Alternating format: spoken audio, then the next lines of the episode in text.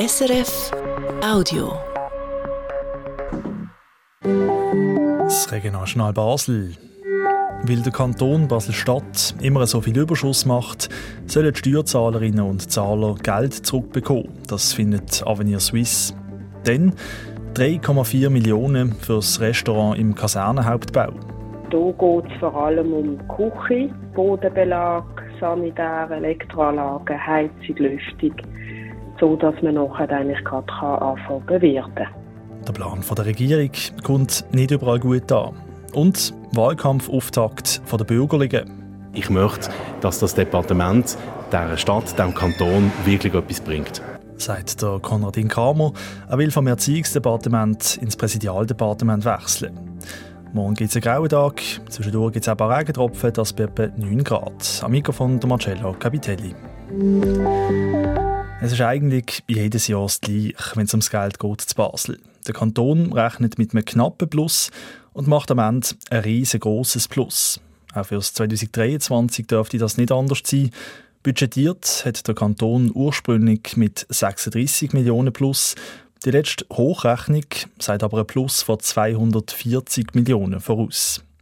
Darum macht die liberale Denkfabrik Avenir Suisse jetzt den Vorschlag, Steuerzahlerinnen und Zahler sollen Geld zurückbekommen, weil sie ja quasi zu viel gezahlt haben. Wie die Idee in der Finanzpolitik ankommt, Nina Gigax hat nachgefragt. Der Haushalt Geld zurückgeben, wenn das Plus in der Kantonskasse groß ist. Die Idee töne spannend, findet Finanzdirektorin Tanja Soland. Also das ist ein prüfenswert, ein sehr interessanter Vorschlag, wo man sicher mal anschauen kann. Es stellen sich dann wahrscheinlich Fragen im Detail, wie man das genau umsetzt, aber ich finde das spannend. Spannend, weil es eine flexible Sache sei, im Gegensatz zu generellen Steuersenkungen. Die Idee ist nämlich, dass der Kanton nur dann zurückzahlt, wenn der Überschuss unerwartet hoch ist und gleichzeitig keine grossen Schulden herum sind. Für das Baselbiet zum Beispiel kämen dann so Steuerrückvergütungen im Moment nicht in Frage, sagt Avenir Suisse, weil der Kanton zu hoch verschuldet ist. Für Basel töne die Idee aber eben noch ganz gut, findet Basel Finanzdirektorin Tanja Soland wenn der Überschuss schon so hoch ist. Und äh, das können wir ja nicht voraussehen. Und dann könnte man sagen, ja, das ist jetzt wieder so hoch gewesen. Nächstes Jahr gibt es da eine Steuergutschrift. Wieso nicht? Es ist in Basel eben schwierig, ein genaues Budget vorauszusagen. Es gibt viel Ungewisses. Zum Beispiel sei nicht vorhersehbar, wie viel Steuern die grossen Pharmafirmen zahlen. Und auch sonst Unternehmen, weil man ja nicht wüsste, wie gut es denen laufe. Sie sind nicht eine, die besonders schwarz malen Es ging schließlich auch anderen so. Auch in anderen Kantonen sind am Ende mehr da als angenommen. Wieso also nicht Geld zurückzahlen in so einem Fall? Keine gute Idee finden das andere linke Finanzpolitikerinnen. Die SP-Grossrätin Michela Secciani zum Beispiel sagt, das Plus an Geld verschwinde ja nicht einfach so in einem schwarzen Loch. Das gibt der Kanton ja dann wieder für die Bevölkerung aus.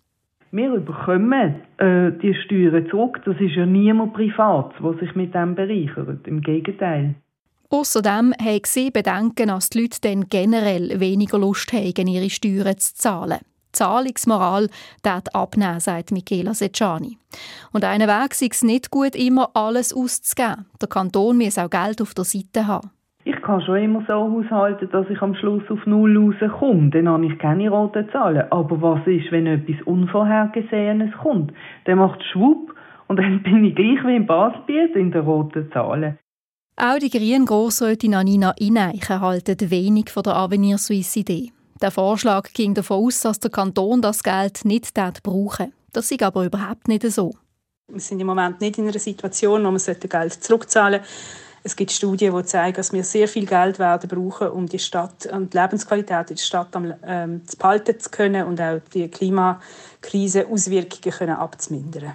Die Grünen würden den Überschuss gern ausgeben fürs Klima. Nicht nur auf linker Seite gibt es skeptische Stimmen.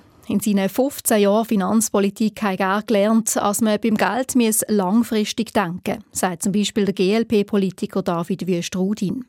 Das war eher Kritik von uns Grünen Liberalen bis jetzt immer und das werden wir auch probieren zu ändern, dass man zu kurzfristig denkt, immer aufs Jahr bezogen und dass man zu wenig auch vom Parlament aus mittelfristige oder längerfristige Finanzpolitik macht. Die Finanzdirektorin Tanja Soland entgegnet, man könnte ja alle möglichen Ausgaben mit einberechnen, bevor man etwas zurückzahlen will tue jetzt hier ein bisschen aus dem Bauch raus mir das vorstellen. Aber das könnte man sich überlegen, dass man das mit reinnimmt. Man könnte schauen, wie hoch sind die Schulden, dass man das berücksichtigt. Man könnte auch berücksichtigen, dass es grosse ähm, Vorhaben anstehen. Das könnte man ja mit reinnehmen. Möglich ist, dass Tanja Soland gleich nicht nur so aus dem Buch raus muss überlegen, wie so eine Steuerrückvergütung könnte aussehen, sondern auch einen handfesten Vorschlag muss machen. Der FDP-Grossrat Christian Mösch kündet nämlich einen Vorstoß an. Er ist überzeugt, dass die Leute ihr Steuergeld zurückwenden. Dass man sagt, ja, ist eigentlich noch logisch, wenn der Kanton einen Überschuss macht, warum soll ich denn nicht daran beteiligt werden? Auf die Debatten in der Politik darf man also gespannt sein. Mit so unterschiedlichen Meinungen, sogar innerhalb der Parteien. Avenir Suisse hat jedenfalls schon einmal vorgerechnet, dass pro Haushalt und Jahr zu Basel um die 3100 Franken an Steuergelder könnten zurückgezahlt werden. Nina Gigax hat berichtet. Im Oktober 2022 hat die Basler Polizei eine Bevölkerungsbefragung gemacht im Kleinbasel zum Thema häusliche Gewalt. Das im Rahmen von einem Projekt mit dem Titel Halt Gewalt. Heute hat die Polizei die Daten von dieser Befragung veröffentlicht. Zum Beispiel haben drei von vier Leuten angegeben, sie würden einer unbekannten Person helfen, wenn ihre Gewalt andauert wird. Bei denen, die nicht wurden, haben die meisten gesagt, sie hätten Angst, das Falsche zu machen. Das wird zeigen, dass man weiterhin informieren und Unterstützungsmöglichkeiten anbieten, heisst es in der Mitteilung von der Polizei. Sie bieten zum Thema häusliche Gewalt auch Workshops an, an denen haben auch schon um die 400 Leute teilgenommen. Der Basler Pharmakonzern Novartis hat letztes Jahr bei Umsatz und Gewinn kräftig zugelegt. Der Umsatz ist um 10% gewachsen auf fast 45,5 Milliarden Dollar. Das ist heute Morgen bekannt worden. Unterm Strich bleibt Novartis ein Jahresgewinn von 8,6 Milliarden nach 6 Milliarden im Jahr vorher. Novartis geht außerdem davon aus, dass auch die nächsten Jahre sehr gut werden laufen. Bis 2028 rechnen sie damit, dass jedes Jahr der Umsatz und der Gewinn um etwa 5% ansteigen.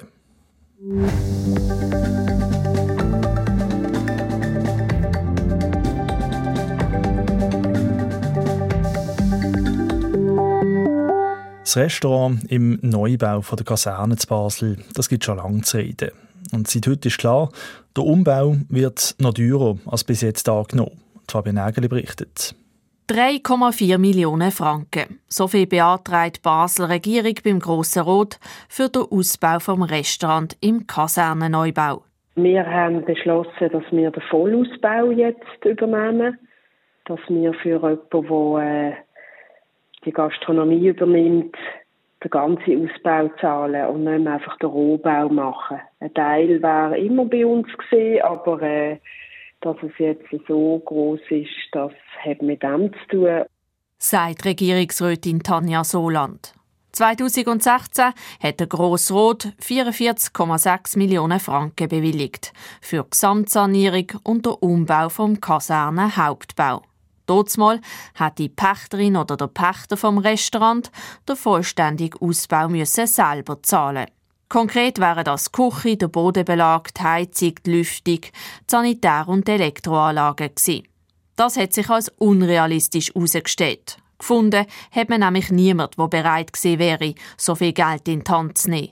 Das hat sicher mit auch Corona zu tun, hat aber auch zu tun mit der schwierigen Ausgangslage wir reden von einem Restaurant über drei Stück, wo zwei Küchen hat, wo auch noch quasi wie eine Büvette ist. Es ist eine sehr komplizierte Lüftung wegen einem alten Gebäude. Also die Voraussetzungen sind auch schwierig.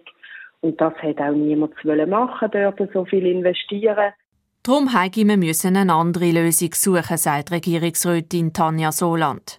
Jetzt soll der Kanton investieren und den Ausbau finanzieren. Dafür sei dann nachher der Mietzins höher. Die Pächterin vom Restaurant, das ist seit letztem Herbst klar, ist Grenzwert GmbH. Sie wird das Mobiliar, also Lampen, Tisch und Stühle, dann noch müssen finanzieren. Die Geschäftsführerin Cecil Grieder ist zufrieden mit dem Ausbauplan vom Kanton. Wenn das so kommt, wie es geplant ist in der Vorplanung, dann wird das, äh, wird das eine gute Sache, denke ich, ja. In der Politik tönt es unterschiedlich. 3,4 Millionen für den Ausbau vom Restaurant. Nein, die Gelder müsse das Parlament ablehnen, sagt der SVP-Grossrot Joel Thüring. Jetzt hier einfach nochmal Geld sprechen für eine Situation, die jetzt schon nicht gut ist, halte ich für falsch. Ich glaube, es wäre wirklich gut, wenn wir nochmal grundsätzlich über die Bücher gehen. Ich bin auch nicht überzeugt, ob es jetzt dort nochmal ein zusätzliches Restaurant braucht. Insofern bin ich nicht der Meinung, dass man jetzt einfach so weitermachen kann. Man müsse kritisch anschauen und die Gelegenheit nutzen für eine Auslegeordnung. Das findet auch der SP-Grossrat Tim Coeno. Er sagt aber, wenn man will, dass die Kaserne in Zukunft ein lebendiger Ort ist, dann ist der zusätzliche Restaurantbetrieb wohl notwendig und die Investitionen unumgänglich. Das ist äh, meine Vermutung. Erfreulich ist es nicht. Aber vor allem sollte der Rotschlag Gelegenheit sein, für einen Grossen Ort, für die Kommission, noch einmal ganz genau kritisch anzuschauen, funktioniert der Ort. Genau anschauen und entscheiden über die Ausgaben tut das Parlament in den nächsten Monaten. Fabienne Nageli berichtet. Am 3. März wählt Basel-Stadt der Ersatz von Beat Jans in die Regierung. Für den freien Sitz im Regierungsrat bewerben sich drei Kandidaten, der Luca Ocese von der FDP, der Mustafa Atici von der SP und der Jérôme Thierry von den Grünen. Wir haben sie in den letzten Wochen bei uns im Regionaljournal vorgestellt. Es wird aber auch noch der Regierungspräsident gewählt und für das Amt bewirbt sich auch der amtierende Regierungsrat, der Konradin Kramer. Er will vom Erziehungsdepartement ins Präsidialdepartement wechseln. Der Patrick Künzli hat der Konradin Kramer heute bis seinem Wahlkampfauftakt zum Interview getroffen. Konradin Kramer, Sie haben heute Ihre Wahlkampagne lanciert, hier im Rahmen von einer Art Wahlfest, das man im Hintergrund auch noch hört, von den bürgerlichen Parteien gemeinsam. Sie haben zu diesem Wahlkampfauftakt gesagt, Sie finden es schade, dass zu wenig über den Inhalt diskutiert wird in diesem aktuellen Wahlkampf. Wie meinen Sie das? Ja, es tut mir, dass sehr viel über Herkunft diskutiert wird, über Parteipolitik, welche Partei gegen welche. Und das ist nicht das, was bei Regierungsratswahlen so ausschlaggebend ist, sondern da geht es um Persönlichkeiten und es geht um politische Inhalte. Und das haben der Luca und Jesse und ich heute herausstreichen dann reden wir über politische Inhalte. Sie kandidieren als Regierungspräsident. Da ist man zuständig unter anderem für die Wohnbaupolitik, für die Kultur, für die Gleichstellung. Was ist denn das wichtigste Themenfeld, wo Sie sagen, da ändere ich ganz konkret etwas im Präsidialdepartement? Ja, das Präsidialdepartement hat sehr viele Schnittstellenfunktionen und man muss genau schauen, wo bringen die Schnittstellen etwas, wo bringt die Koordination durch das Präsidialdepartement etwas und wo behindert sie vielleicht sogar die Fachdepartements. Das ist etwas, wo wahrscheinlich zu wenig geschaut worden ist in den letzten Jahren und das würde ich vom Tag 1 an machen. Und dann haben wir die inhaltlichen Dossier, das ist klarerweise die Wohnbaupolitik, wo wir derzeit blockiert sind in Basel, wo zu wenig gebaut wird, zu wenig saniert wird. Niemand ist glücklich mit dieser Situation. Wir müssen zusammen mit allen politischen Kräften einen Weg finden, wie wir unter Respektierung der Volksentscheid wieder ein besseres Investitionsklima in diesem Kanton schaffen können blockiert ist die Wohnpolitik, sagen Sie. Äh, die Bürgerlichen sagen, sie ist blockiert wegen dem Volksentscheid, was geht vor ein paar Jahren zum Wohnschutz, äh, dass seither äh, nicht mehr saniert wird, weil sich die Sanierungen für die Investorinnen und Investoren nicht mehr lohnen. Dann haben wir aber auf der anderen Seite die Linken, die sagen, man muss eben die Wohnungen schützen, die preisgünstigen, dass die nicht abgerissen werden. Wie wollen Sie denn dort die Situation entflechten? Also einfach ist das nicht. Vor allem auch, weil ganz klar ist, Volksentscheid sind zu akzeptieren. Gleichzeitig darf man aber auch schlauer werden. Man darf auch merken, dass gewisse Auswirkungen von einem Entscheid vielleicht gar nicht beabsichtigt sind, auch gar nicht im Vordergrund äh, gesehen sind. Also so Risiken und Nebenwirkungen, die sich dann auf einmal verwirklichen. Und dann darf man auch korrigieren. Darf man Vorschläge bringen als Regierungsrat, wie man es möchte besser machen, die ins Parlament bringen, dort hoffentlich eine Mehrheit finden das eine Volksabstimmung aussetzen und dann hat man eine demokratische Legitimation wieder für Verbesserungen. Aber das muss man auch angehen, das muss man wählen. Das ist eine harte Arbeit, äh, die aber notwendig ist, weil niemand hat ein Interesse daran, dass in diesem Kanton Wohnungen nicht saniert werden. Wir möchten attraktiven Wohnraum, wir möchten guten Wohnraum für die, die hier schon wohnen, aber auch für die, die eine Wohnung suchen. Und wir möchten auch Netto Null erreichen bis 2037. Das ist ein anderer Volksentscheid. Und für das braucht es mehr energetische Sanierungen. Wenn Sie sagen, Sie wollen mit Vorschlägen ins Parlament, dann geht es aber vermutlich dann schon um Vorschläge, die den Wohnschutz, wo ja das Stimmvolk beschlossen hat, abschwächen. Ich glaube, die Aussage, dass der Wohnschutz eine hohe Priorität hat, die ist sehr klar zum Ausdruck gekommen in diesem Volksentscheid. Und die Angst vor einer Abschwächung vom Wohnschutz, die kann man nur mit sehr guten, breit abgestützten Ideen nehmen. Die habe ich noch nicht pfannenfertig, sondern die muss man jetzt im Dialog entwickeln. Zuerst kommt jetzt die Analyse, was läuft eigentlich schief, wo haben wir vielleicht auch Möglichkeiten, wie man sehr schnell wieder die gröbsten Behinderungen kann abbauen kann, sodass wieder mehr investiert, mehr saniert wird. Aber klarerweise am Schluss muss es ein Kompromiss sein, wo auch die sich finden, die sehr stark das Wohnschutzargument in den Vordergrund bringen. Am Anfang haben Sie auch angesprochen, man muss die Schnittstellen überdenken, was das Präsidialdepartement hat, äh, zusammen mit anderen Departementen. Dazu gehört unter anderem die Klimapolitik, wo das Präsidialdepartement auch eine koordinative Funktion übernommen hat. Die Klimapolitik selber wird aber in anderen Departementen gemacht. Wie stehen Sie dem gegenüber, wenn Sie da wieder etwas äh, rückgängig machen, was Ihr Vorgänger Beat Jans äh, eingeführt hat, nämlich eben das Klima ins Departement zum Teil geholt hat? Glaube, es ist wichtig jetzt für die Klimastrategie, dass die aus einer koordinierenden Hand kommt, aus dem Präsidialdepartement. Jetzt geht es dann an die Umsetzung, an die konkreten Maßnahmen und die kommen aus dem Fachdepartement, von den Fachleuten dort.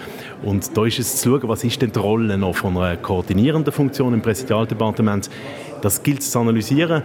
Am Schluss kann Koordination etwas bringen, wenn sie gut gemacht ist sie darf aber sicher nicht Fachdepartement behindern und sie darf auch nicht einfach zu einem Aufblasen vom Staatsapparat führen. Ich glaube, da muss man schon sorgfältig anschauen und ja, mit ehrlichem Blick äh, dann auch äh, Konsequenzen ziehen, wenn man merkt, da bringt etwas weniger, als man sich vielleicht davon versprochen hat.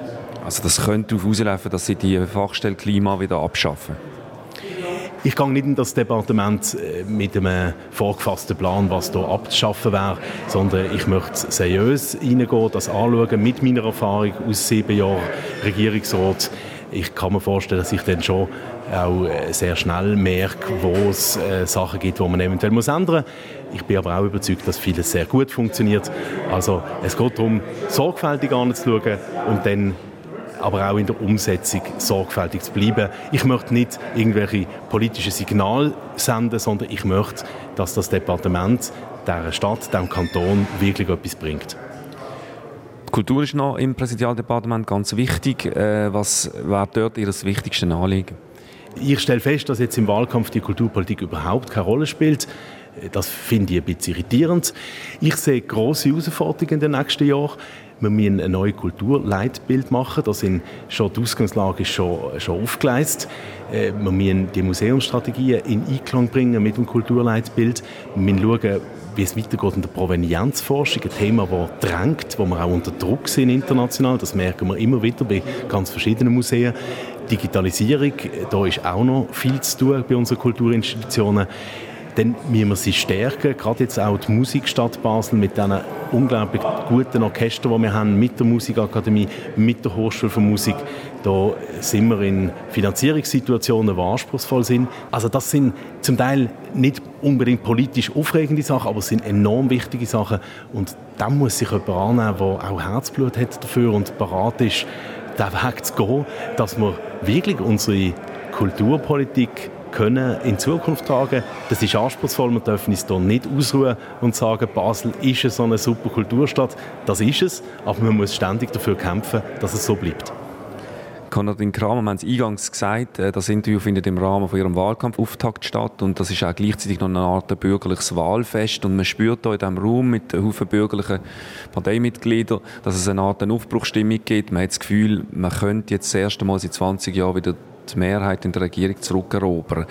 Aber mit 40 Prozent Wähleranteil wären die Bürgerlichen ja völlig übervertreten in der Regierung mit einer Mehrheit. Die Regierungsratswahlen sind Persönlichkeitswahlen. Es geht darum, die Leute in Regierungsratswahlen, wo die Wählerinnen und Wähler überzeugt sind, dass die es am besten können. Die Bürgerlichen machen ein Angebot mit dem Luca Ocese, einem Mann, der langjährige politische Erfahrung hat, wo ich überzeugt bin, dass er den Anforderungen, den hohen Anforderungen von dem Amt gewachsen ist und mit mir Ich komme mit sieben Jahren Departementserfahrung äh, als Vorsteher vom Erziehungsdepartement für das Präsidium. Die Wählerinnen und Wähler werden entscheiden, ob sie das ein attraktives Angebot finden. Ich bin überzeugt, dass es richtig ist, so wie wir das jetzt machen und dass wir könnten das Team, der Luca Chase und ich, das Team bestärken, das Regierungsteam stärken und am Schluss muss man als Regierungsrat als Team funktionieren. Alle sieben wir können miteinander arbeiten, damit wir Basel zusammen weiterbringen. Aus welchen Parteien die genau sind, das ist am Schluss nicht das Entscheidende. Das sagt der Basler Erziehungsdirektor Konradin Kramer, der für das Regierungspräsidium kandidiert. Neben Konradin Kramer sind eben noch drei weitere im Wahlkampf: der Luca Ocese von der FDP, der Mustafa Atici von der SP und der Jérôme Thierry von den Grünen. Sie wollen in die Regierung gewählt werden. Und wenn Sie die Kandidaten mal persönlich kennenlernen wollen, dann können Sie das, und zwar bei uns im Stadtgespräch. Stadtgespräch.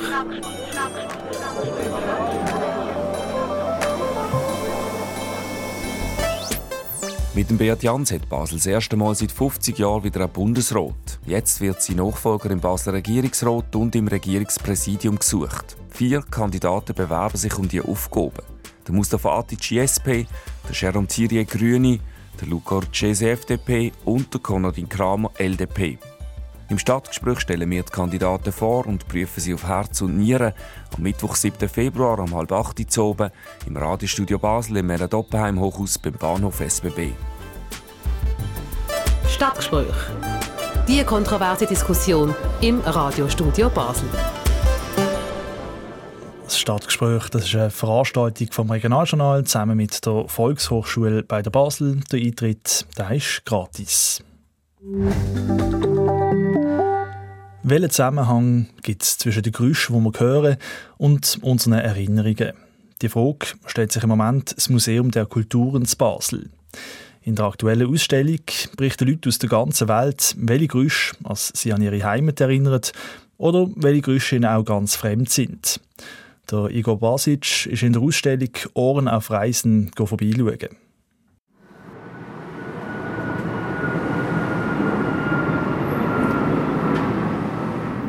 Was löst das Geräusch bei Ihnen aus? Für ganz viele Menschen in der Schweiz ist Fluglärm wohl eher eine nervige Angelegenheit. Ganz anders für die Ukrainerin Katerina Ziadok. Jedes Mal, wenn ich bei windstillem, klaren Wetter ein Gitter aus weißen äh, Streifen am blauen Himmel sehe und äh, Brunnen von Zivilflugzeugen, es ist für mich eine Freude. Äh, denn für mich ist es ein Symbol für einen freundlichen Himmel, freundliche Zeit und Wohlstand. Katharina Ziadok war früher Flugbegleiterin. Seit dem Abschuss vom malaysischen Passagierflugzeug über der Ukraine und dem russischen Angriffskrieg sind keine Passagierflugzeuge mehr am ukrainischen Himmel zu hören. Ich träume so sehr davon, dass diese Zeit in der Ukraine bald kommen würde. In der Himmel freundlich, sicher und voller Flugzeuge sein wird. Das ist eines der vielen Hörstücke von Menschen mit unterschiedlicher Herkunft, wo in der Ausstellung Ohren auf Reisen zu hören sind. Jacqueline Beck ist Geschäftsführerin vom Verein Zuhören Schweiz. Zusammen mit dem Museum der Kulturen Basel hat sie die akustisch erfahrbare Ausstellung konzipiert. Bei diesem Projekt hat es uns interessiert, das Thema Migration aufzugreifen und dann noch zu fragen, was es eigentlich ausmacht, dass wir uns an einem Ort daheim fühlen und was das, was wir hören, für eine Rolle dabei spielt. Heimat tun wir vor allem mit visuellen Sachen verbinden. Die Berge, der Wald, das Stadtbild. Heimat können aber auch Geräusche sein, weil Geräusche lösen Emotionen aus, sagt Jacqueline Beck.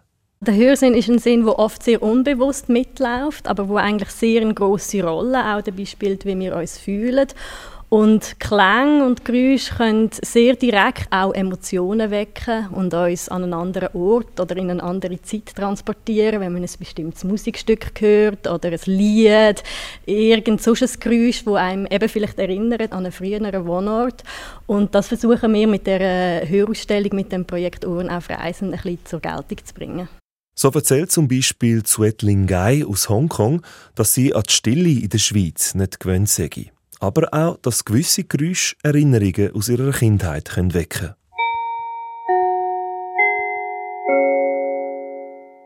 Ich hörte diese Geräusch jeden Schultag als Kind. Es bedeutet, mein Schultag beginnen habe.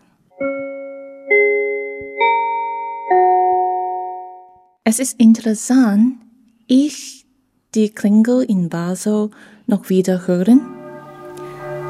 Nicht von der Schule, sondern von der Kircheglocke. Im Verein Zuhören Schweiz ist es wichtig, die Achtsamkeit der Menschen aufs Gehör zu lenken, auch über diese Ausstellung darüber aus. Wir mit Zuhören Schweiz tun eigentlich einfach dazu anregen, dass man sich Zeiten schafft, wo das Hören bewusst gemacht wird. Gerade jetzt auch in den Schulen, im, im Unterricht haben wir auch Angebote, wo wir eigentlich dazu anregen, dass man eben das Zulassen oder das Fördern von dieser Kompetenz ist auch eine Kompetenz, die man muss lernen muss, dass das bewusst in den Unterricht eingebaut wird, wie eben das Lesen auch. Die Leseförderung tun wir eigentlich zu einer Zuhörförderung anregen, dass das gepflegt wird. Sagt Jacqueline Beck. Und alle, die nicht mehr in die Schule gehen, können die Zuhörförderung jetzt im Museum der Kulturen Basel erleben. Da lautet der Slogan «Die Welt mit anderen Augen sehen». Aktuell trifft wohl eher zu «Die Welt mit anderen Ohren hören».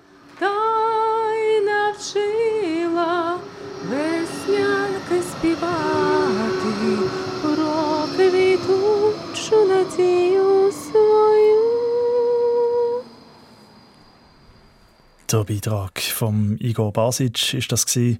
Die Ausstellung Ohren auf Reisen im Museum der Kulturen Basel kann man noch bis am 21. April anschauen oder eben hören.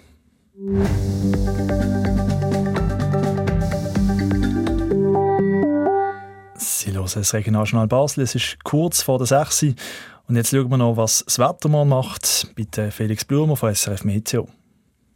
Am Abend ist es oft klar. Bereits in der Nacht ziehen dann vom Elsass und vom Badischen her neue Wolken auf. Morgen Vormittag geht es oft bewölkt weiter und ab Mitte Vormittag setzt Regen ein. Bis gegen den Abend fällt zeitweise dann weiterer Regen und am Abend selber wird es von Norden her bereits wieder trocken. Morgen Morgen früh zeigt das Thermometerwert um 5 Grad am Barfi, am Nachmittag gibt es dann zwischen Laufen und Liestel ungefähr 9 Grad. Am Freitagvormittag hat es noch ein paar Restwolken, der Tag wird es dann zeitweise sonnig und es bleibt meistens trocken. Die Temperaturen erreichen am Freitag Höchstwert um 10 Grad zwischen Rheinach und Frankendorf. Der Felix Blumer von SRF Meteo ist das gewesen. So viel von uns für heute. Die nächsten Nachrichten aus der Region Basel hören Sie dann morgen Morgen. Zum ersten Mal um halb sieben hier auf SRF 1. Verantwortlich für die Sendung heute, der Roger Lange. Mein Name Marcello Capitelli. Das war ein Podcast von SRF.